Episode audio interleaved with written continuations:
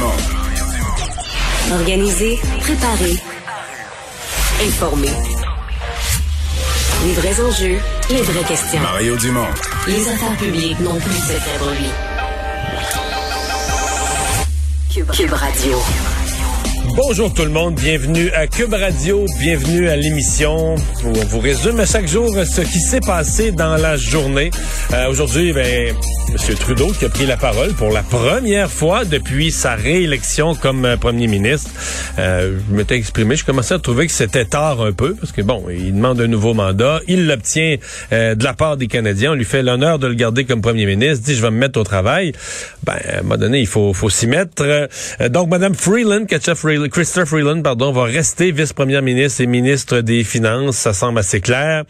Euh, il n'a pas de regret d'avoir déclenché ces élections. Ça, c'est ce qu'il a euh, bien, euh, bien indiqué. Mais la chose peut-être surprenante pour plusieurs, c'est que la date, on pensait que le, le but de l'annonce d'aujourd'hui, c'était de nous donner la date de la formation du cabinet, à quel moment il va faire se, se nommer ses ministres, faire son conseil des ministres et rappeler la Chambre des communes, parce qu'il y a du travail à faire pour la pandémie, etc. Puis il n'a pas donné de date. Il a dit que tout ça va être annoncé dans les semaines à venir, donc on semble pas être en vitesse grand V. Et on rejoint Julie Marcoux. Allons retrouver Mario Dumont qui est avec nous dans nos studios de Cube Radio. Salut Mario. Bonjour. Alors, début d'après-midi, Justin Trudeau qui a tenu un point de presse, le premier depuis sa réélection. Euh, la formation de son cabinet, ça semble être prévu en octobre, retour en chambre à la fin de l'automne. Est-ce que tu trouves que c'est tard? J'ai pas aimé grand-chose de ce point de presse. Euh, bon, euh, la question, on va être assez diligent là, avec les enjeux liés à la COVID. Ça, c'est le bout quand même bien. Là. Donc, vaccination Mhm. obligatoire dans les moyens de transport. Tout ça, on semble vouloir aller de l'avant. Pour le reste, disons l'impression générale. De de- de- en fait, d'abord, l'impression générale du fait que ce point de presse arrive huit jours après l'élection.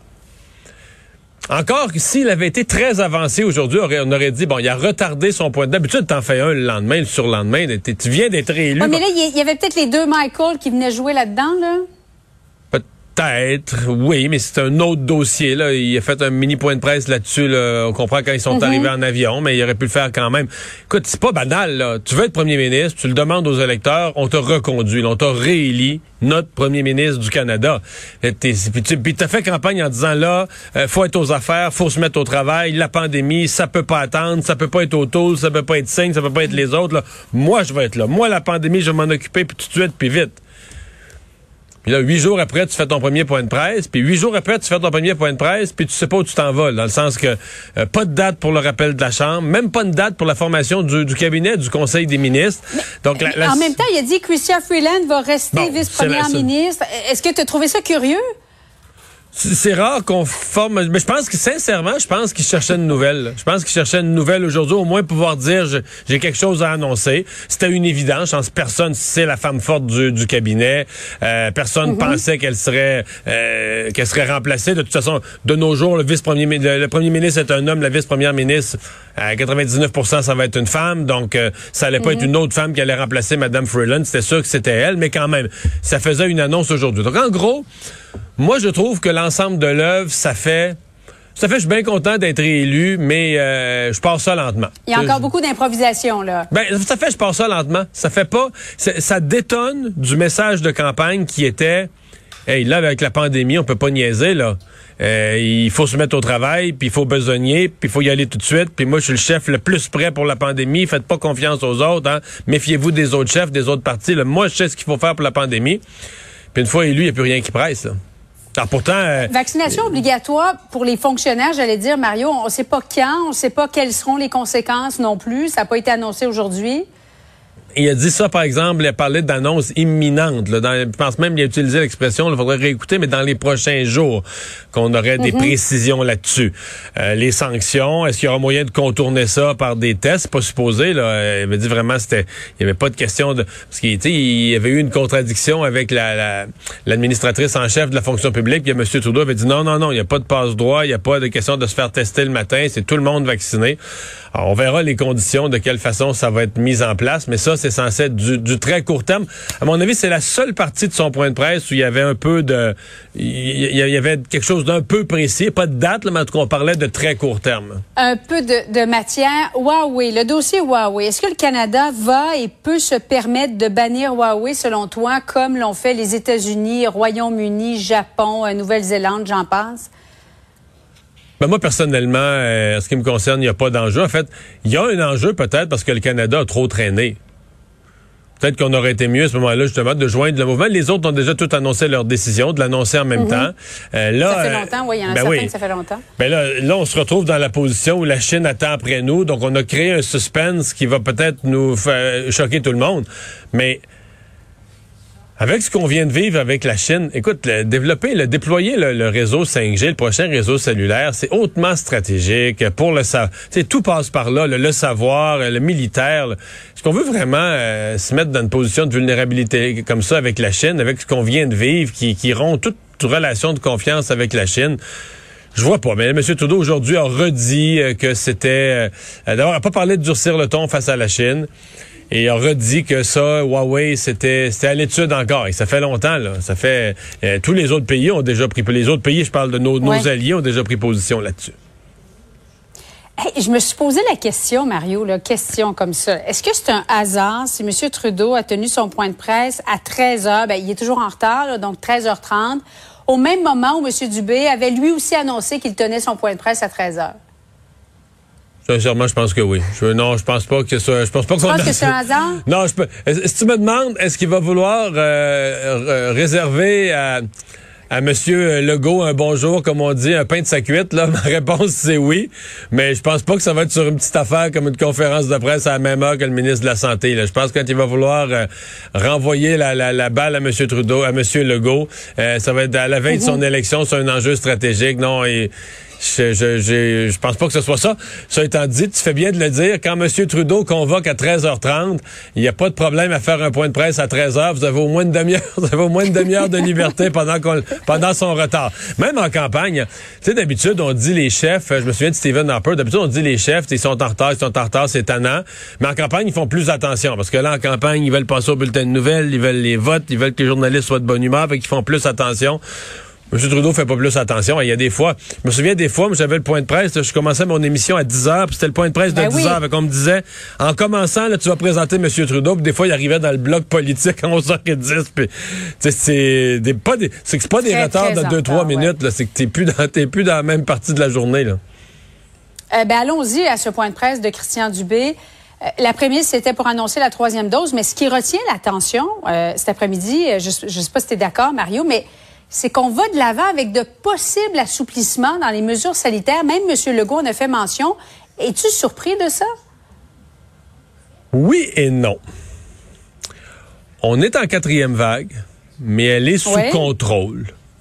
Euh, on a quand même un taux de vaccination. On pousse pour vacciner encore plus de gens et avec raison. On a quand même un taux de vaccination très élevé. Et il reste que, il reste quelque chose qui traîne là, dans l'air, dans le firmament, c'est que il faut d'une certaine façon euh, démontrer aux gens que le fait d'être vacciné, ben ça vaut quelque chose, ça change quelque chose. Bon, on le fait déjà, les gens vaccinés peuvent aller au restaurant, au cinéma, etc. Mais mm-hmm. il est demandé de dire, regarde, entre gens vaccinés, est-ce qu'on peut euh, le sentir, se réunir un peu plus, avoir un peu plus de liberté? Donc, je suis pas de ce point de vue-là si surpris. Je pense qu'on va vouloir le faire avec parcimonie parce que c'est un équilibre fragile. le nombre de cas se maintient. Ben oui, il y a 22 nouvelles hospitalisations euh, aujourd'hui. La plupart, ce sont des non-vaccinés. Ce sont des non-vaccinés. Par exemple, si on va dans un centre commercial, oui, c'est ça, mais dans un centre commercial, est-ce qu'on va dire, bon, toi, tu es doublement vacciné, enlève ton masque, toi, tu l'es pas, garde ton masque? Ça va être dur à gérer. On peut pas faire ça. On peut pas faire ça. Donc, c'est pour ça que ce sera, euh, ce sera à voir. Mais, euh, sais, présentement, quand même, si on se compare, on est un des endroits où la quatrième vague, elle est sous contrôle. Je sais qu'on on peut tenter de dire, mais si elle est sous contrôle, c'est peut-être justement parce qu'on a toutes ces mesures-là. On a vu l'Alberta, oui. pas de mesure, on a vu le résultat de ce que ça donnait. Mais mm-hmm. on n'en finit jamais. C'est un équilibre toujours. Puis les gens, pour des gens pleinement vaccinés, il est, selon ce qu'on voit, il n'y a pas énormément de risques. Là, avoir un peu plus de liberté, à se réunir un peu plus. Donc, euh, tu comme une des places où on va, on va avoir de la pression du côté du gouvernement, c'est le Centre Bell. Euh, dans les 32 amphithéâtres de la Ligue nationale de hockey, il y en a 30 qui ont la pleine liberté. Et il y en a deux qui ont des contraintes, dont les plus grosses contraintes, c'est le Centre Bell. C'est les plus grosses contraintes de toute la Ligue nationale de hockey. Oui, mais en même temps, tu peux pas permettre des gens de en plus grand nombre de regarder un match de hockey, mais moins de gens de regarder une pièce de théâtre. Ouais. Ou d'aller, à des, à des funérailles quand une, personne précieuse ben est décédée. non, non, t'as raison. T'as raison. C'est tout l'équilibre avec lequel on est, euh, on, est contraint de travailler. Euh, le recrutement, euh, en terminant, Mario, Christian Dubé a dit ça va fonctionner. Est-ce qu'il est allé un peu loin en se mettant la tête sur le bio? Ouais, quand quand tu établis un plan, t'as pas le choix de dire ça va fonctionner. Euh, c'est difficile hein, de juger les chiffres. les chiffres préliminaires qu'on a, ça fonctionne pour certains. Est-ce qu'on va en avoir assez?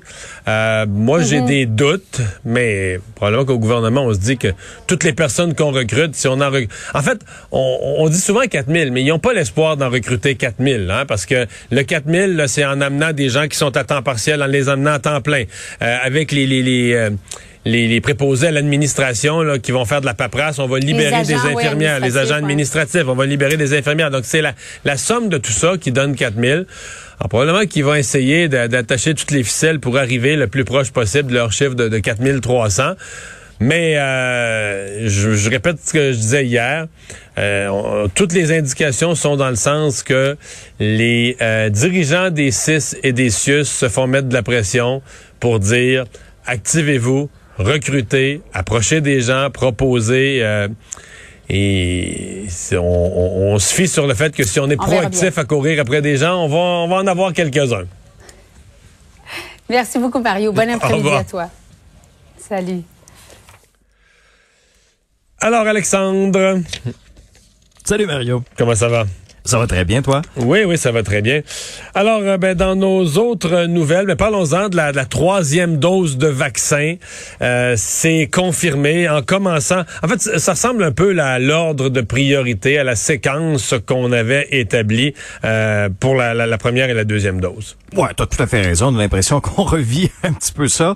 cette fois pour la troisième dose, d'abord CHSLD, RPA, les ressources intermédiaires, mais on n'ouvre pas ça aux autres personnes âgées. C'est ce qu'a annoncé Christian Dubé euh, euh, cet après-midi à 13 h Je peux t'ajouter, c'est mes mots, c'est pas les siens, mais pour l'instant. Oui, ah, je suis, euh, oui, je vais dans le même sens que, toi C'est une question de temps, mais ça, ça, se voit ailleurs aussi dans le monde. Là. Oui, oui, oui. c'est clair. De quelle façon ça va se faire? Ben, des équipes mobiles vont se déplacer là dès la fin du mois prochain, donc dès la fin octobre, dans ces différents milieux de vie là pour vacciner les résidents. Puis on va faire un peu une pierre deux coups parce que c'est souvent le moment aussi où c'est ces personnes âgées reçoivent leur vaccin contre l'influenza, par exemple. Donc, on fera, on fera les deux. On veut augmenter la protection contre le virus chez ces résidents-là qui, ultimement, bon, étaient plus vulnérables depuis le début face à la COVID, mais aussi que, que le taux, le pourcentage d'efficacité du vaccin diminuait, hein, parce qu'ils ont été vaccinés dans les premiers et six mois après ta deuxième dose, ben, généralement, ça commence à diminuer et on est dans ces, dans ces horizons-là. Donc, euh, des équipes volantes qui vont se rendre dans les résidences, donc euh, au cours des... Donc, les gens, les gens, dans le fond, euh, les gens concernés, même dans les, les RPA, qui n'ont pas de démarche à entreprendre, ils se feront... ils se feront avertir que l'équipe volante s'en vient éventuellement dans les, dans les semaines à venir. Un clé en main, Mario. Les euh, beaucoup beaucoup d'émotions autour du décès de ah ce jeune père de famille de 27 ans euh, qui euh, avait finalement tard diront certains mais avait finalement pris la décision de se faire vacciner a eu sa première dose et malheureusement avant avant que ça puisse faire effet a eu tout de suite attrapé la Covid.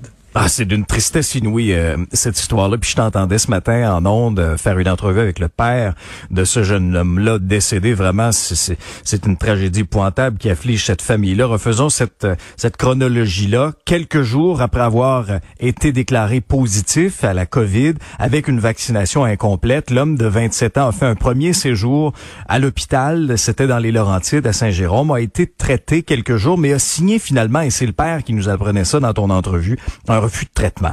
Euh, le 9 septembre. Mais parce qu'il jours... il allait mieux quand même. Il n'y avait plus besoin d'oxygène. C'est ça. Le père pense que l'hôpital l'aurait gardé sous observation. Puis peut-être le père pense qu'on aurait pu éviter le pire.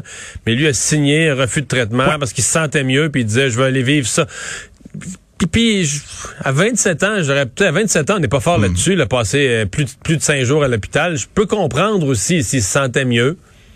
C'est ça. Puis lui, il se disait, je, vais me soigner chez nous. Tu sais, je, vais mieux, j'ai remonté la pente, je vais me soigner chez nous. Or, le 9 septembre, il était de retour à l'hôpital où il a été intubé, plongé dans un coma pendant 14 jours avant finalement de, de décéder. Ça nous démontre toute la force là, de ce virus-là. C'est d'une tristesse inouïe parce que, bon, sa deuxième dose était planifiée quelques jours avant son décès. Euh, il est papa de deux enfants. Euh, son fils Maloric, 6 ans, euh, Eliana, deux ans également. Puis on a entendu aussi aujourd'hui les, les, commentaires de son ex-conjointe qui, qui, l'a accompagné là, à travers ça jusqu'à la toute fin. Euh, et, et c'est vraiment très, très triste. Et ça fait réagir et ça nous démontre à quel point le virus peut frapper durement les non-vaccinés, euh, ou du moins les non-vaccinés deux doses, parce que quand on regarde la proportion des jeunes hospitalisés, Mario, atteints de la COVID, ça, ça a quadruplé par rapport à la première vague. Au début de la pandémie, les 20-39 ans, ça représentait 5% des hospitalisations. On est rendu à 20 des patients hospitalisés pour cette tranche d'âge-là, selon les données de l'Institut national de santé publique. Puis les jeunes atteints par le virus se présentent aussi souvent trop tard. Euh, une fois que leur état s'est vraiment dégradé, alors on en voit les conséquences. Mais si, il y, a tout il y a tout un questionnement autour de la vaccination et de ça, là, de pas consulter à temps. Et le père en parle, que lui, bon, pas nécessairement lui, je pense pas qu'il était un complotiste ou un anti-vaccin très actif, là. Mhm. mais son père reconnaît qu'autour de lui, les amis, il y en a plusieurs qui n'étaient pas vaccinés, puis qui se passaient là, des les fameuses fausses nouvelles, les histoires là, tournant autour du vaccin, euh, complotistes, que ça c'est qui était soumis à ça, disons. Là, que dans ses amis, c'est le genre d'affaires qui circulait. C'est pas trop à quel point. Mais jusqu'à quel point là, ça a eu un impact pour, euh, disons, lui l'amener à, à, reporter sa décision, à attendre un peu plus, voir le mhm. vaccin, pas tout de suite, etc. Euh, c'est une question, euh, tristement, au moment où il décède, c'est une question qui se, qui se pose.